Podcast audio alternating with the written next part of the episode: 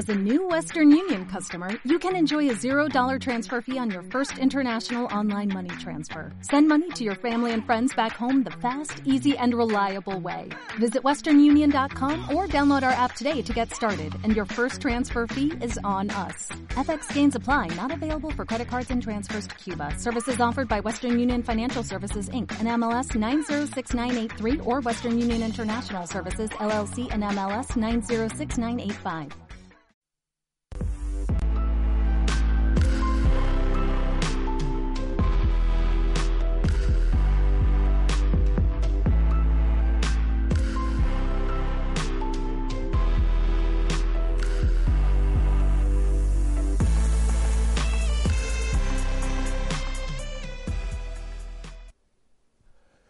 Esta fotografía que ven corresponde a 1985, es el momento en el que el entonces rey de Marruecos, Hassan II, entonces también comendador de los creyentes, recibe por primera vez en el vecino país a un papa, a Juan Pablo II, a Carol Boitila, que llevaba siete años ejerciendo el eh, papado desde su elección en septiembre de 1978. Una imagen entonces considerada como histórica y que dentro de poco más de un mes volverá a repetirse con los sucesores de ambos, con eh, Mohamed VI, rey de Marruecos, y Francisco, el actual Papa de Roma.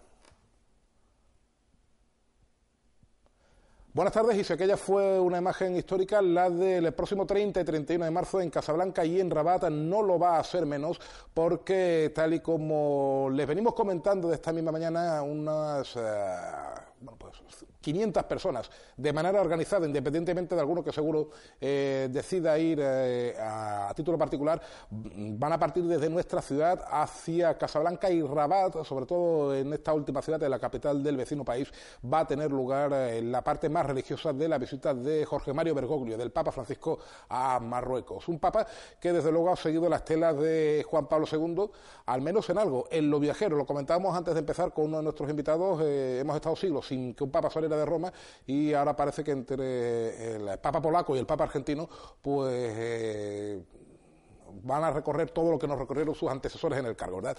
De este viaje, de qué supone para los feligreses ceutíes eh, algo tan especial como una visita del Papa al país vecino, de cómo se está preparando esto, de, si todavía quedan plazas disponibles y también eh, del significado religioso y también político de la estancia de Francisco en el eh, vecino país. Vamos a hablar hoy en Gran Vía, como siempre suelo hablarles, como siempre invitarles a que nos digan lo que piensan eh, y a que nos digan desde qué parte del mundo nos están siguiendo. Si a través de nuestro, pueden elegirlo, a través de nuestro perfil de Facebook, ceutatv.com Ceuta Televisión o de Twitter arroba Ceuta TV. Como siempre, empezamos por mi izquierda a presentar a nuestros eh, invitados. Empezamos por Eduardo Ayala, el hermano mayor de la Hermandad del Rocío. Eduardo, buenas tardes. Buenas tardes, Galo. Eh, Eduardo, eh, la Hermandad del Rocío pertenece a una de las dos zonas en las que, digamos, se ha dividido la organización de este viaje. Insisto, bueno, que a nivel individual cada cual, eh, bueno, luego la gente que vaya o no vaya. Vosotros pertenecéis a Santa Teresa, que es además, si no tengo mal entendido, la sede espiritual de, la parroquia, eh, de la hermandad, perdón. Eh, ¿Cuántos vais? Más o menos, que Bueno, de Santa Teresa vamos a ir en torno a, las 140 personas. De esas 140, 40 personas son de la hermandad del Rocío. Y bueno, pues ilusionados. Ilusionados porque además no sé si en tu caso y en el caso de muchos eh, rocieros es la primera vez que vais a ver a, un papa o al menos a este papa. Bueno, no, no. La Hermandad del Rocío eh, ha tenido la suerte de tener dos audiencias con, con el anterior papa, con Juan Pablo II. Eh, una de ellas fue en Roma, en, la sede del, papa, del papado de Juan Pablo II, y la hermandad se trasladó allí con el sin pecado eh, en un encuentro que tuvo Juan Pablo II eh, previo a, la visita que, hizo al Rocío, a la que también esta hermandad estuvo presente eh, con la anterior junta de gobierno. si no mal recuerdo, creo que fue uno de los últimos viajes que realizó el Papa Juan Pablo. No sé si hablamos de principios de este siglo, 2001, 2002. Sí, sí. ahora mismo no sabría decirte yo qué, qué, fecha exacta fue cuando, bueno, sí, sí te lo puedo decir, se ha cumplido ahora el 25 aniversario. Ah, pues, ¿eh? pues entonces fue antes, sí, de, la visita. Y, y, bueno, y la verdad que, que fue un encuentro para, los para los rocieros, un encuentro muy especial lo conocemos como el Papa Rociero, y además por sus maravillosas palabras desde ese balcón de, la ermita de que todo el mundo sea rociero. Yo particularmente tuve también la oportunidad de conocer a, Juan Pablo II, eh, perteneciendo yo al movimiento de cursillos de cristiandad, en una ultrella mundial que se hizo en Roma, a la cual asistimos un gran número de, de ceutíes y de caballas, y, también fue una experiencia bastante bonita. Ah. A mi derecha se encuentra un hombre que el año pasado, curioso, ¿eh? cosas del destino, nos acompañaba más o menos, además creo que por esta época, para hablar entonces de su rol de pregonero de la Semana Santa. Este año no viene a hablarnos de la Semana Santa, pero viene a hablarnos del Papa. No sé qué le costará más trabajo al párroco del Valle. Ignacio Fernández Navarrete, buenas tardes. Muy buenas tardes, ¿qué tal? Eh, ¿Qué es lo que llevaba peor? Eh, ¿Hablar el año pasado del pregón de la Semana Santa o hablar, entre comillas, del jefe? Bueno, ambas cosas son de gran responsabilidad. Eh, me costó mucho hablar de, la Semana Santa, pero la, la Semana Santa Ceutí el año pasado. Y, hablar del jefe es hablar de, mi padre espiritual, al fin y al cabo. O sea, que, eh, que uno hace con mucha reverencia y con mucho cariño y, con cierto temor reverencial. Mm, bueno, pues precisamente por eso, por, porque es el padre espiritual de el mío en concreto y el de toda la Iglesia. En cualquier caso, eh, doy por hecho que no va a ser la primera vez que bueno, eh, Ignacio pertenece a la, a la zona, digamos, del valle, que también están ahí eh, coordinándose con la ermita San Antonio para llevar el resto del grueso que no lleva Santa Teresa. doy por hecho que no es la primera vez que va a haber un papa o... Yo en concreto no. Es decir, yo he visto a Juan Pablo II, sobre todo, en dos jornadas de la juventud tanto en París el año 97 como en Roma el año 2000. Eh, y al Papa Benedicto XVI lo vi en el encuentro de, con las familias en Valencia y también en la JMJ de, Madrid, en Madrid.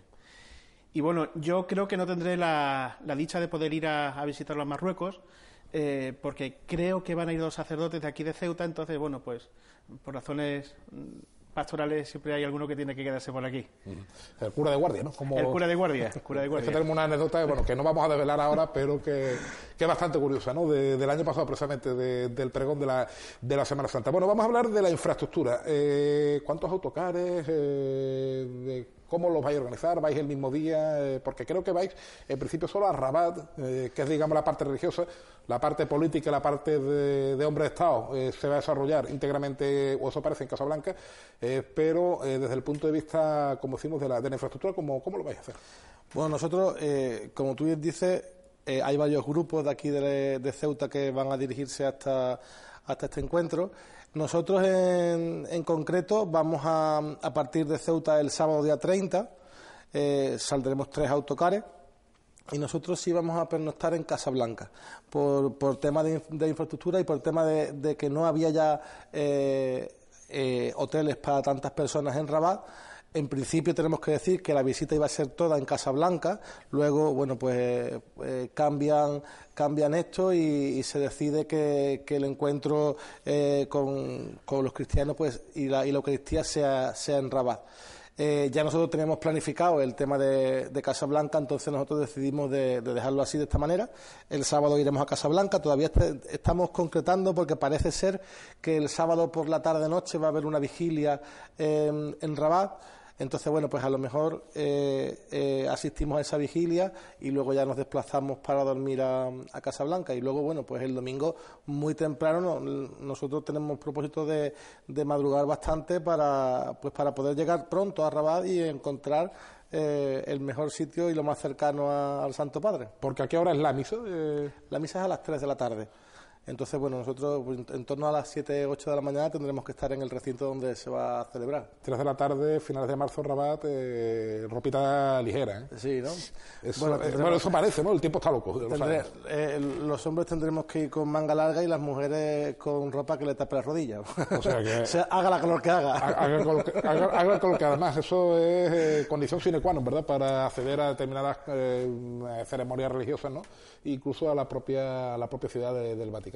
Eh, ¿Qué es lo primero que le, llama la, impresión a alguien? Bueno, en el año 97, yo no sé si Ignacio te tendría vocación de ser sacerdote o le sobrevino a partir de, este tipo de experiencias, pero alguien que acude por primera vez a un evento en el que se juntan eh, miles de personas para, para escuchar al Santo Padre, para escuchar a Papa. Bueno, eh, yo es verdad que cuando empecé a ir a la, a la JMJ, las jornadas de, la juventud con el Papa, yo ya estaba mm, ya en el seminario. Eh, mi vocación surgió a partir de, un curso de cristiandad, pero es impresionante eh, realmente mm, ver cómo eh, existe toda una iglesia joven, es decir, no solamente en el sentido cronológico, sino en el sentido de, una iglesia muy viva. Entonces, realmente mm, en, eso, en esa JMJ, yo por lo menos por mi parte, es verdad que he vivido segundas y terceras conversiones quizás no tan grandes como, la primera, pero, pero sí ver mm, cómo eh, la Iglesia, iba a decir que tiene futuro, no tiene futuro. De hecho, el Papa Francisco en la última JMJ allí en Panamá dijo a los jóvenes que no eran el futuro, que son el presente. Entonces, que la Iglesia tiene un presente muy vivo, tiene un presente, en fin, mm, no se trata de asegurar la, regeneración de, la Iglesia, se trata eh, de que hay gente que se ha encontrado con el Señor y eso ayuda muchísimo eh, incluso muchas veces a, quitarse lo que se puede decir la boina de, pueblo, con todo, con todo el cariño que tengo a los pueblos, que, a mí, que yo me encantaría vivir en ellos, pero en fin, eh, nos hace ver también una iglesia mucho más grande, muy universal, en la que todos han tenido básicamente la misma experiencia de Jesucristo. Eh, no sé si alguna persona se estará enterando ahora, se habrá enterado hoy de, la, de la excursión bueno, excursión no, peregrinación, vamos a llamar las cosas por su nombre, a, Rabat. Eh, en cualquier caso, eh, si algún rezagado dice, oye, yo me gustaría ir a, Marruecos a ver al Papa, ¿hay sitio ya disponible o...? Bueno, yo, no sé en los otros grupos y en las otras parroquias, pero en Santa Teresa eh, me atrevería a decir que no hay que no hay sitio y en las otras parroquias creo que, que tampoco y todo es no por tema de, autocar y de desplazamiento, sino por el tema del alojamiento. Eh, ha costado bastante pues conseguir alojamiento para tantas personas porque son muchas más las que se esperan que estén eh, congregadas allí ese fin de semana. Entonces yo pues mm, me arriesgaría a decirlo, pero yo creo que ya no hay sitio en, Santa Teresa. Bueno, eh, no hay sitio en, no hay sitio en Rabat, ¿no? Eh, Ignacio, no sé si iba a apuntar algo. No, no, eso que eh, que no hay sitio y, pero en fin, yo creo que es impresionante. Yo no sé si en Santa Teresa habrá mm, ya lista de espera, eh, lo hay en San Antonio del Valle, eh, que es impresionante el deseo de la gente de ver al Papa. O sea, que, mm, que a mí me encanta, un Papa que además, bueno, pues no es que no sea doctrinal, pero que realmente lleva a Jesucristo con su estilo, estilo de vida y ha conseguido, bueno, pues, que le ha conseguido. le han hecho invitar a los Emiratos Árabes y aquí a, Marruecos. De eso vamos a escuchar hablar ahora dentro de, unos minutos en una conversación que manteníamos con alguien que esta misma mañana eh, precisamente estaba en compañía del Papa Francisco. Pero eh, precisamente eso, no sé si es ver al Papa o es ver a este Papa, porque independientemente de que seamos más o menos creyentes, que seamos cristianos o no, eh, que, que seamos más o menos cercanos a la Iglesia, lo que no se puede negar es que Jorge Mario Bergoglio es un hombre que tiene carisma. Sí. No sé si eh, a lo mejor, eh, bueno, en contraste quizá con su antecesor, con Benito XVI, que era un hombre quizá más, eh, desde el punto de vista de la imagen, más grip, más discreto, etcétera. si a lo mejor una visita de Ratzinger a, a, Marruecos hubiera despertado la misma expectación, o es el, digamos, fenómeno Francisco. desde luego, Francisco tiene su fenómeno, como también lo tuvo, aunque fuera diferente, pero también lo tuvo San Juan Pablo II yo creo que, siendo los dos muy diferentes, siendo de la misma iglesia, con la misma fe, evidentemente, siendo los dos muy diferentes, yo creo que los dos son, humanamente hablando, muy arrolladores, en el buen sentido de la expresión. Y son personas muy atractivas. Entonces, eh, a mí no me importa, y yo creo, bueno, sí es importante, es verdad que lo importante de la iglesia es que la gente se encuentre con Jesucristo, pero no importa que al principio sea una raíz personal, porque al fin y al cabo es así también muchas veces como se evangeliza. Eh, uno viene a la iglesia porque admira a una persona, porque la trae una persona bien cercana, bien relativamente lejana físicamente, como puede ser un papa. Eh, entonces, eh, no deja de ser maravilloso como una persona arrolla, que arrolla, perdón, como Jorge Mario Bergoglio, pues utiliza eso para acercar a la gente al Señor. Eduardo, la misma pregunta. ¿Es el Papa o es este Papa? Yo creo que, es el Papa, pero también tengo que, decir que, bueno que se ha visto con las jornadas mundiales de la juventud. Yo creo que San Juan Pablo II era una persona eh, que bueno que, atraía a masas a masas. Es decir, eh, Juan Pablo II eh, ya en sus últimos años eh, se veía a un hombre eh, anciano, un hombre que no podía articular casi palabras, un hombre que, no podía andar, un hombre que había que ayudarlo y que aglutinaba a millones de personas. Y yo creo que eso es por algo. ¿eh? no solamente porque sea el Papa, sino porque son personas que están totalmente entregadas a Dios y entonces tú a través de ellas pues ves a, Jesucristo y yo creo que a Francisco lo que le destaca es su sencillez es decir, yo admiro la misericordia que tiene este Papa y lo cercano que es este Papa, quizás también por su, por su eh, lugar de nacimiento, ¿no? Porque, pero es una persona que yo creo que, que es lo que ahora mismo necesitamos, una persona cercana que, que haga a la Iglesia cercana.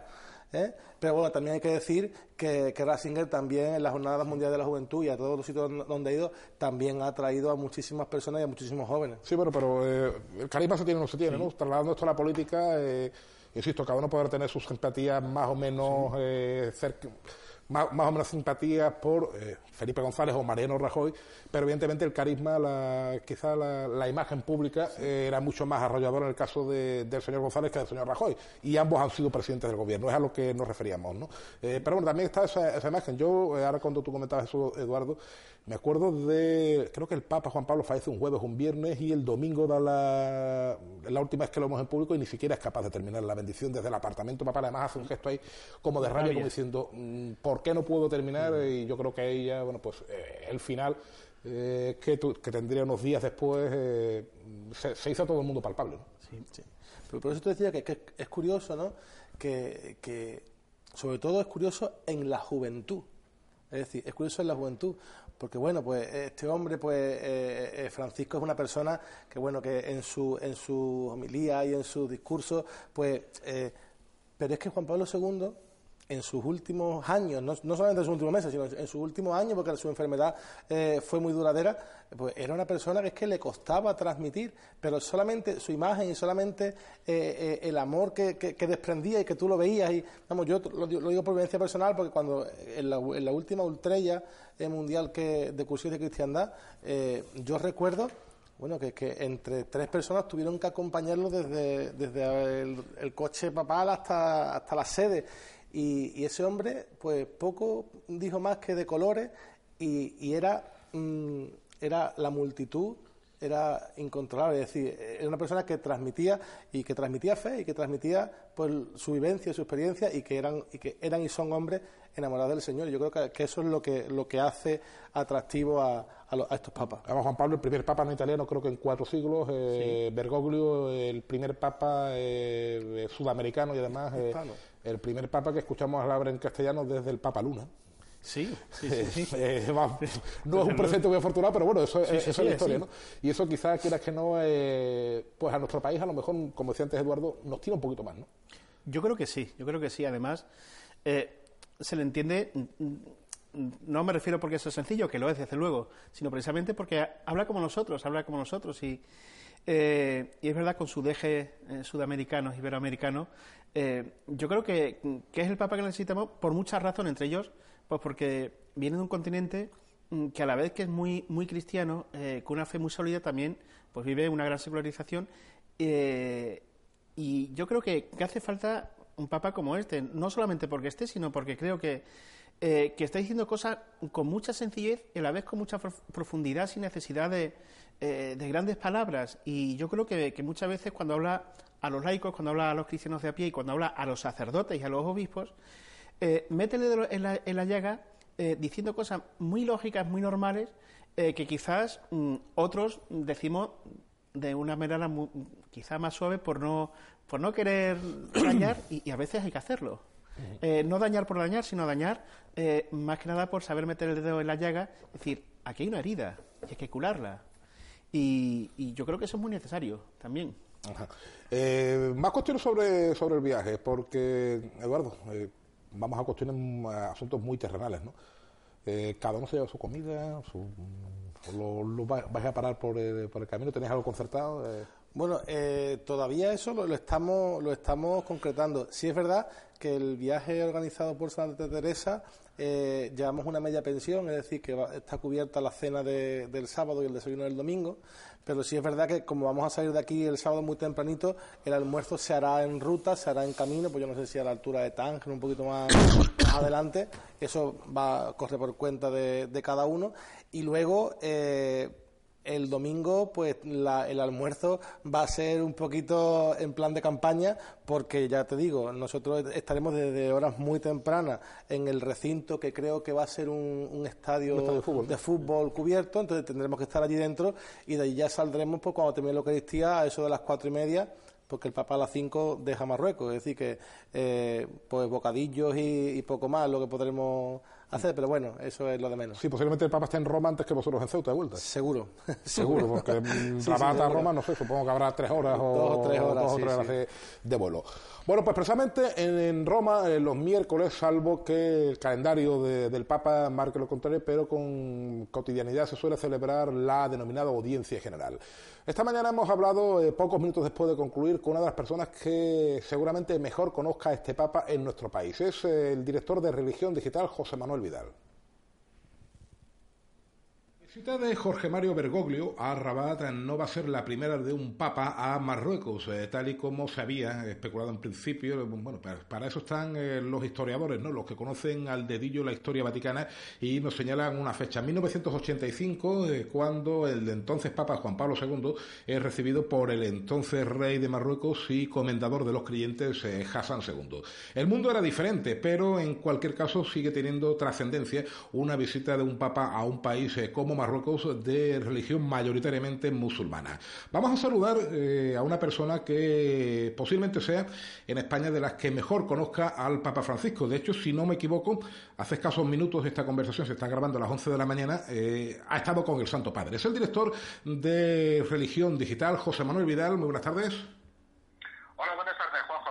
Lo primero, eh, José Manuel, creo que estamos ante una visita histórica, podemos decirlo sí o sí, a pesar de que, eh, como señalamos al principio, haya precedentes, ¿verdad?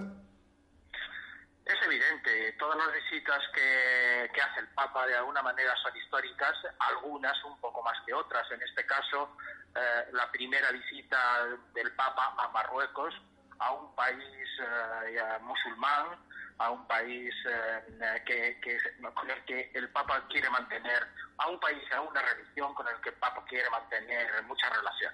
Es un viaje marcado fundamentalmente por dos ejes, a mi juicio, el eje del diálogo interreligioso, el diálogo con el Islam, el Papa está cuidando mucho, que este Papa está cuidando mucho, y el otro eje es el de la emigración. Eh, eh, Marruecos es el país de paso para la ola migratoria eh, que está sacudiendo eh, a todo el mundo, pero para nosotros Europa, y el Papa está muy preocupado por esta por, la, por las oleadas sucesivas migratorias. Sí. Eh, las consecuencias de este viaje papal, por tanto, podrían verse sobre todo en materia migratoria. Estamos entrando en el terreno quizá más político ¿no? de la figura de Bergoglio al cabo de unos años, me explico, eh, todos eh, los analistas coinciden ahora en señalar que posiblemente si no se hubiera producido, por ejemplo, aquel viaje histórico de Juan Pablo II a Polonia, eh, no habría caído el muro de Berlín. No sé si de aquí a algunos años podremos decir que algo cambió en la gestión de las migraciones a raíz de la visita del Papa Francisco Rabat. Es evidente que las visitas del Papa no consiguen milagros, pero sí consiguen efectos y efectos positivos. Primero para la comunidad cristiana, católica, minoritaria que hay en, en, Marruecos, pero que, goza de libertad, que puede tener templos, que puede tener libertad de culto. Hay una relación muy fluida eh, entre el Islam y, la Iglesia Católica presente tanto con grandes templos, tanto en Rabat eh, como de los que yo he visitado, Rabat, Casablanca y Tánger, ¿no? Eh, con dos arzobispos además y con una comunidad muy pequeña pero muy unida y, muy multicultural, porque la que más conozco, que es la de Tánger y la de Rabat, está formada casi exclusivamente por, por gente de fuera, por gente que está trabajando en esas, en esas ciudades, o por gente de paso, eh, emigrantes subsaharianos que pasan y se detienen allí. A, a, ellos les va a dar, sobre todo, la presencia del Papa un subidón, ¿no? una, una alegría enorme, un orgullo, porque, porque este Papa es especial y entonces eh, cuando, cuando Francisco, que es reconocido como el gran líder mundial, contrastado, la mayor autoridad moral en estos momentos del mundo, va a un país donde los cristianos son católicos, o los cristianos son católicos, claro, los cristianos son minoritarios, pues eh, el, el, orgullo deseo de, ser católico se manifiesta claramente y eso ayuda muchísimo a la comunidad. Mm. Y por el otro lado, tiende lazos eh, con, el Islam que decíamos antes. Este Papa está absolutamente preocupado porque cree que las, las grandes religiones del libro, el Islam, el judaísmo y eh, el catolicismo eh, y el cristianismo, tienen que unirse en una gran cruzada a favor de la paz, a favor de los derechos humanos, a favor de, la misericordia, de la ternura, lo que acaba de hacer en Abu Dhabi, firmando un documento que sí es histórico con el gran imán, con el gran imán de la mezquita de Al-Azhar, ¿no? el, jefe eh, de los musulmanes eh, espiritual, jefe espiritual de los musulmanes suníes. Bueno, prueba de la importancia que Marruecos, el vecino país, siempre ha tenido para la Iglesia Católica, al menos en los últimos 30 años, es precisamente la encontramos en la diócesis de Tánger, ¿no? Porque algunos de los, eh, eh, digamos, sacerdotes más celebrados eh, han pertenecido a esa diócesis, se me vienen a la memoria, pues, pues el actual Santiago Agrelo o el cardenal emérito de Sevilla, Carlos Amigo Vallejo, que previo a su paso por la capital hispalense, pues también fue arzobispo de Tánger. Es decir, es una diócesis que el Vaticano tiene en cuenta, ¿verdad? Es una diócesis que la de Tánger que, eh, y la de Rabat hasta hace poco, que estaban encomendadas directamente a los franciscanos, por eso hasta la elección del último arzobispo de Rabat, Monseñor Cristóbal López, que es salesiano, todos, tanto en Rabat como en Tánger, todos los obispos y arzobispos habían sido hasta ahora franciscanos.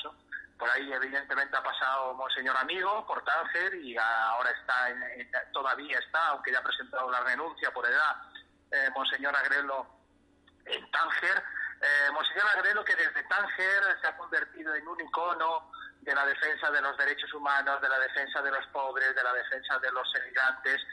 Y eh, eh, desde hace muy poco, poco tiempo, eh, Monseñor Cristóbal López, un salesiano que está en, en Rabat y se está convirtiendo también en todo un icono para la gente católica de, de Marruecos. ¿no?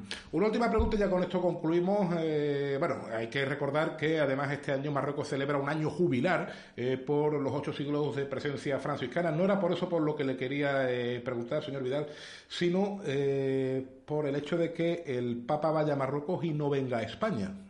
¿Quiere decir algo? ¿Es problema simplemente de agenda?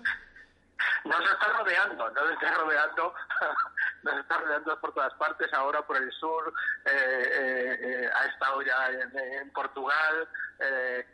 algo pasa con, con la presencia del Papa en España, algo pasa que no le está gustando demasiado.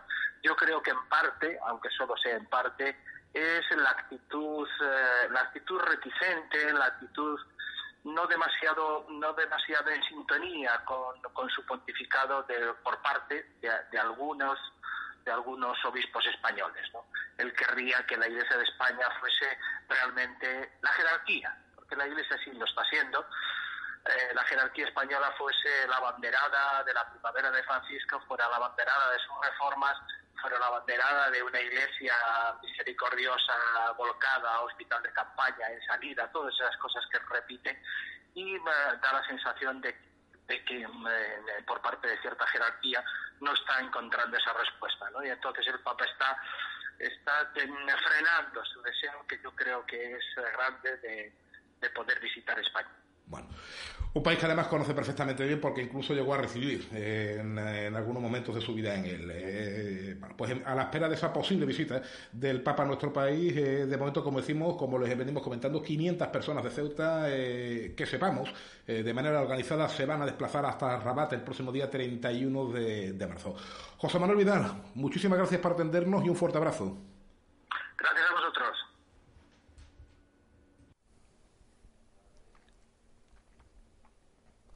José Manuel Vidal, eh, director de Religión Digital, una persona, como digo, muy cercana al Papa Francisco eh, en nuestro país, eh, no solo ahora que, bueno, desde 2013 que fue elegido como Papa, sino desde la época en la que era arzobispo de Buenos Aires. Dejaba al final bueno, pues una reflexión que muchos nos hemos planteado, ¿por qué el Papa no visita España? Y bueno, eh, circula siempre la teoría de que mm, igual, eh, eh, bueno, pues el, sumo pontífice no se lleva muy bien con determinados miembros de la, Iglesia en nuestro país, por alusiones. No sé si. Yo no lo sé, pero cuando era arzobispo de, Buenos Aires, estuvo predicando en la Conferencia Episcopal Española unos ejercicios espirituales. Después, sí es verdad que tiene hombres, mm, obispos me refiero, muy de su cuerda. pensemos, por ejemplo, en el arzobispo de, Madrid, que eh, queramos o no, es un puesto clave dentro de la, de la Iglesia española, que eh, yo creo que es un hombre muy del Papa Francisco. Eh, los demás obispos mm, pienso que también, y por lo menos eso espero que, eh, haya plenísima comunión. Es verdad que, que no todos tienen ese, ese empuje, ese arrojo, humanamente hablando, porque cada uno es, es como es, pero yo espero que los demás también esté muy en comunión con él. Pero bueno, este hombre lleva, hay un dato que eso es contrastable, son seis años eh, al frente del Vaticano, eh, su antecesor estuvo ocho años y en ocho años vino tres veces a España, Valencia, la Sagrada Familia en Barcelona, a consagrar la Basílica y a las jornadas eh, de Madrid, con lo cual la diferencia entre la cercanía de Ratzinger y de Bergoglio con nuestro país es palpable, al menos desde el punto de vista, insisto, de, la visita. Sí, sí, sí, sí, sí, eso, eso por supuesto. De hecho, eh, creo que para Ávila, eh, con ocasión de uno de los centenarios de, de Santa Teresa de Jesús, estuvo invitado. Habrá que escuchar la versión del Papa Francisco. Seguro que, en fin. Sí, seguro. Si, quiere intervenir en este programa y, contárnoslo, desde luego. No, lo sé, no lo sé. No, desde luego nosotros encantados, ¿no? O sea, que si nos está viendo nos quiere. Eh, que, buscamos un hueco, que no tenemos ningún problema con. con, con no lo sé. Eh, Eduardo, eh, vamos, Eduardo y Ignacio. Ha llamado la atención también que en el programa del viaje entiendo que, eh, bueno, pues son muchas las ciudades que quieran acoger este, este evento. Casablanca y Rabat son de, de, las ciudades más importantes, pero sin embargo, falte Tánger, ¿no? Una ciudad, de, como comentaba José Manuel Vidal, tan eh, tan eh, enraizada, tan eh, entroncada con, con, la Iglesia y en particular, bueno, pues con esa Iglesia que muestra su vertiente más solidaria quizá con, con los inmigrantes, con Santiago Agrelo, que como comentaba eh, nuestro invitado telefónico, se ha convertido poco menos que en un símbolo de la búsqueda de los, de los derechos civiles y sobre todo de los inmigrantes. quizá a todos nos hubiera gustado un poquito más que hubiera sido aquí al lado, ¿no? Hombre, a nosotros nos hubiera encantado que hubiese lado, más que nada porque nos hubiese quitado unas pocas de horas de, de y porque en vez de 500 podrían ser más. Claro. Lo que pasa que sí es verdad que no tenemos que, quitarnos de, la visión que, es una visita de Estado. ¿eh? Lo que va a tener eh, el Papa, es decir, que viene invitado por el Rey y, yo creo que por eso se ha querido centrar, es mi opinión, que se ha querido centrar todo en, en Rabat también pues tendrá supongo que también tendrá algo que ver la seguridad eh, la, logística y, el, bueno como ya decía en, primer lugar venía a Casablanca y luego se vio más oportuno que la Eucaristía fuera en Rabat. Yo pienso que ahí está todo medido todo estudiado y cuando se ha decidido así pues tendrá sus motivos, yo no, los conozco. Ajá. En Tánger, en cualquier caso, un gigante, el ciudad que tenemos aquí al lado, y también desde el punto de vista eclesial, eso lo, notan ustedes, los sacerdotes, ¿no? Eh, esa cercanía con, yo creo que sí. Eh, además, bueno, pues em, no sé si con Tánger en concreto, pero sí por lo menos con Marruecos, incluso eh, las carmitas vedrunas, eh, las adoratrices, es decir, que, han estado incluso físicamente trabajando en Castillejo, en, Marruecos y demás. yo creo que, hay muchísimo hermanamiento. Monseñor Agrelo venía pues también mucho aquí a comprar a, la librería de Cesana.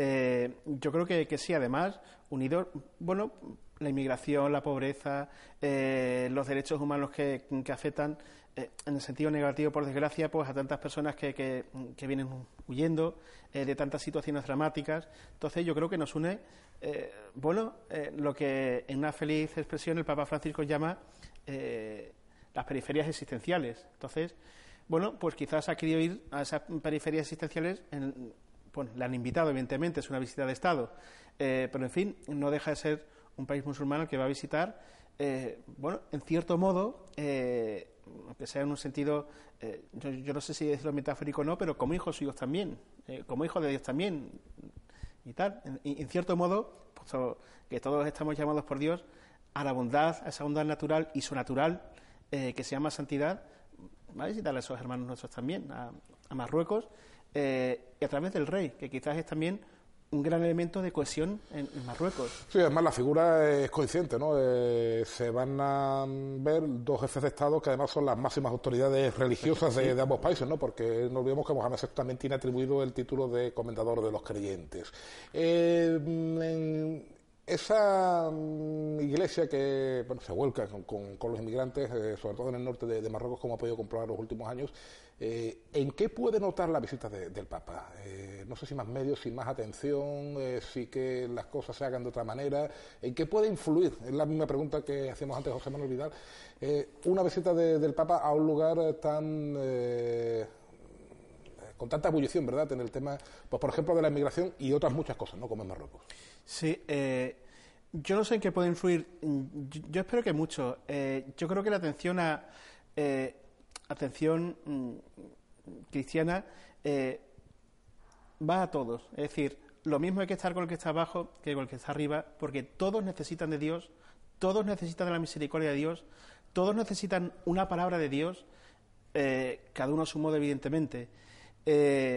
Y, bueno, eh, yo creo que el Papa no deja de recordar de un modo o de otro que en todos, especialmente en los más pobres, está la imagen de Dios y está la imagen de Cristo pobre y crucificado. Y eh, a mí me parece muy importante mm, todo lo que dice el Papa, desde luego, pero hay, hay una idea que a mí me parece que, eh, que la repite muchísimas veces, lo habla con respecto a las familias, yo creo que es extrapolable a este tema también, el acompañamiento, el acompañar no desde la superioridad de quien está por encima y tiene algo que enseñar, el que enseña a Jesucristo y tal, sino eh, igual que hace Dios que se abaja, se hace pobre, eh, porque yo soy pobre, eh, para enriquecerme con su pobreza, con su amor, con su misericordia. Entonces, yo pienso que ese es el deseo del Papa, cuando, por supuesto, acepta las invitaciones del rey de Marruecos, el acompañar, el hacerse eh, bueno, el hacerse uno con los demás también, en cierto modo, y decir,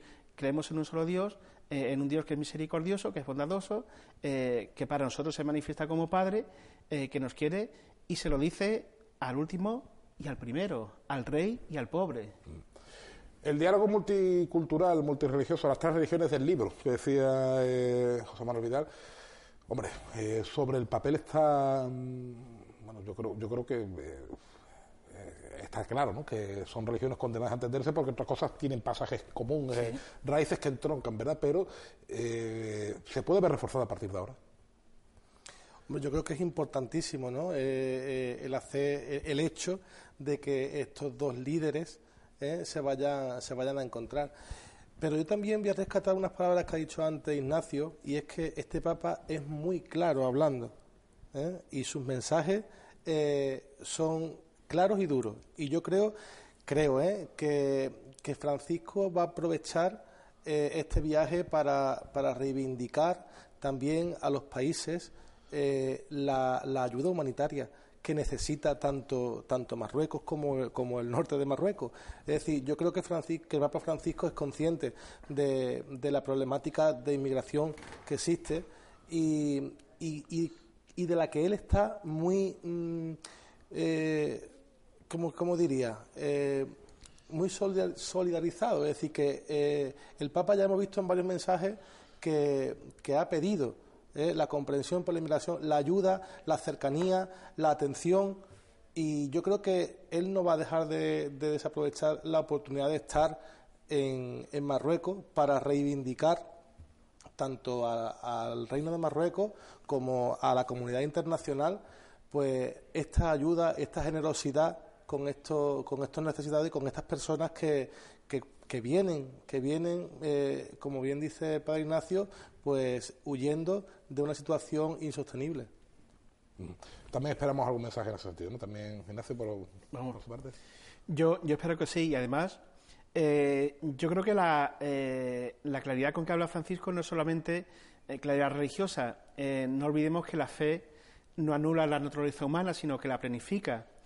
Eh, entonces, mm, yo creo que todo lo que dice sirve, si es que se puede hablar así, para todo el mundo. Es decir, lo mismo le puede escuchar un cristiano, que ojalá le escuchemos, eh, que le puede eh, escuchar un ateo, que le puede escuchar cualquier persona de cualquier credo. Es decir, la acogida, la misericordia, el amor, la entrega, la dignidad de la persona es algo que pertenece a nuestra naturaleza humana. Entonces, Hablaba antes, Ignacio, de. Estamos ya llegando casi casi al final de nuestro programa, eh, de la interacción de, a nivel de parroquial, a nivel de, de base, si se quiere, con iglesias eh, de, Marruecos. Eh, ¿Con qué periodo de tiempo se producen estos contactos? No sé si es espontáneo, si tienen ustedes algún tiempo de, para, para encontrarse con ellos o o surge, como decíamos, de manera espontánea y sobre todo qué es lo que más le trasladan, qué es lo que más le piden en la iglesia de Marruecos, eh, al menos de las localidades más cercanas, no Tánger, Tetuán, que también tiene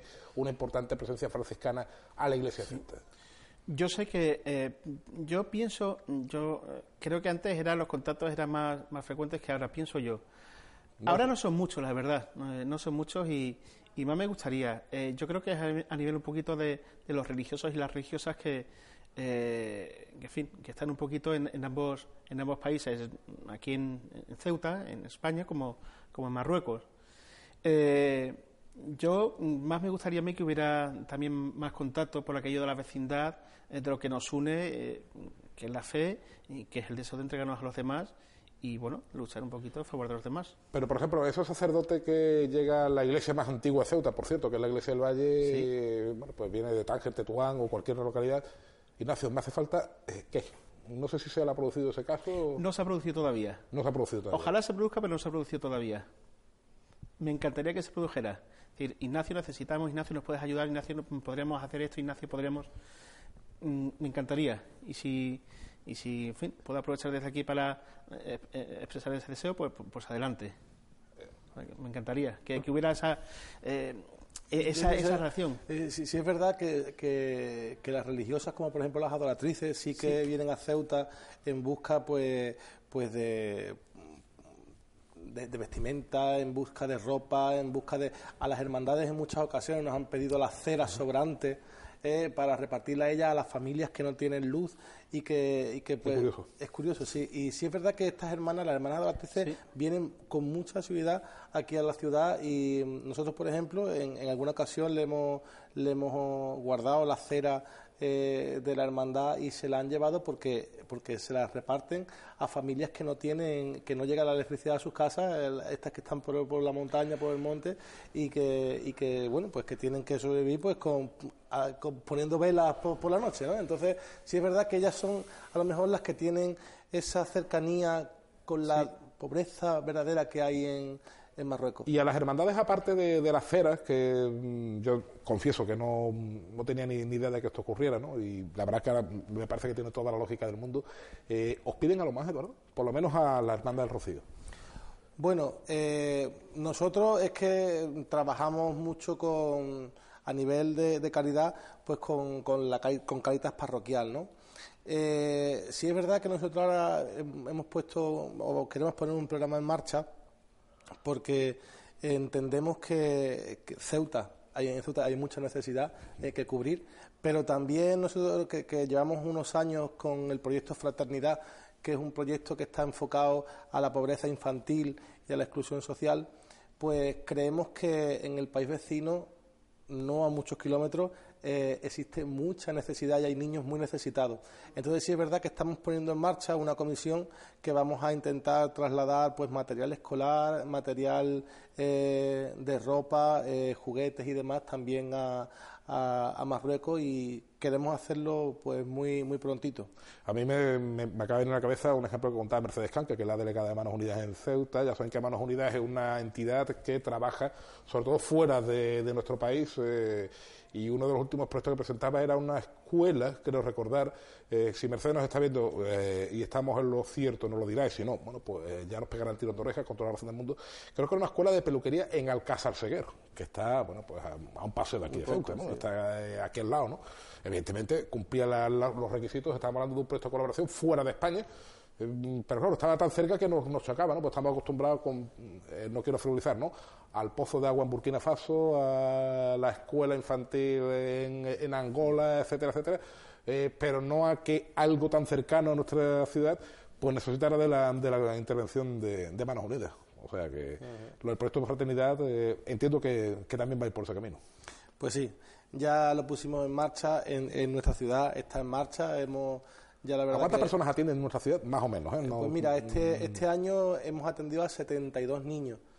Eh, el año pasado eh, hicimos nuestras primeras colonias de verano, Sí. en la que nos llevamos a, a 26 niños de familias eh, sin recursos. Eh, y este año, pues, eh, esperamos aumentar esas esas cifras y, y llevar a más niños, pues, una semana eh, de, campamento al Rocío, en el que esos niños, pues, pues se olvidan por una semana de su situación eh, familiar y, y están con niños, pues, de su misma edad jugando, que es lo que tienen que hacer los niños en esas edades.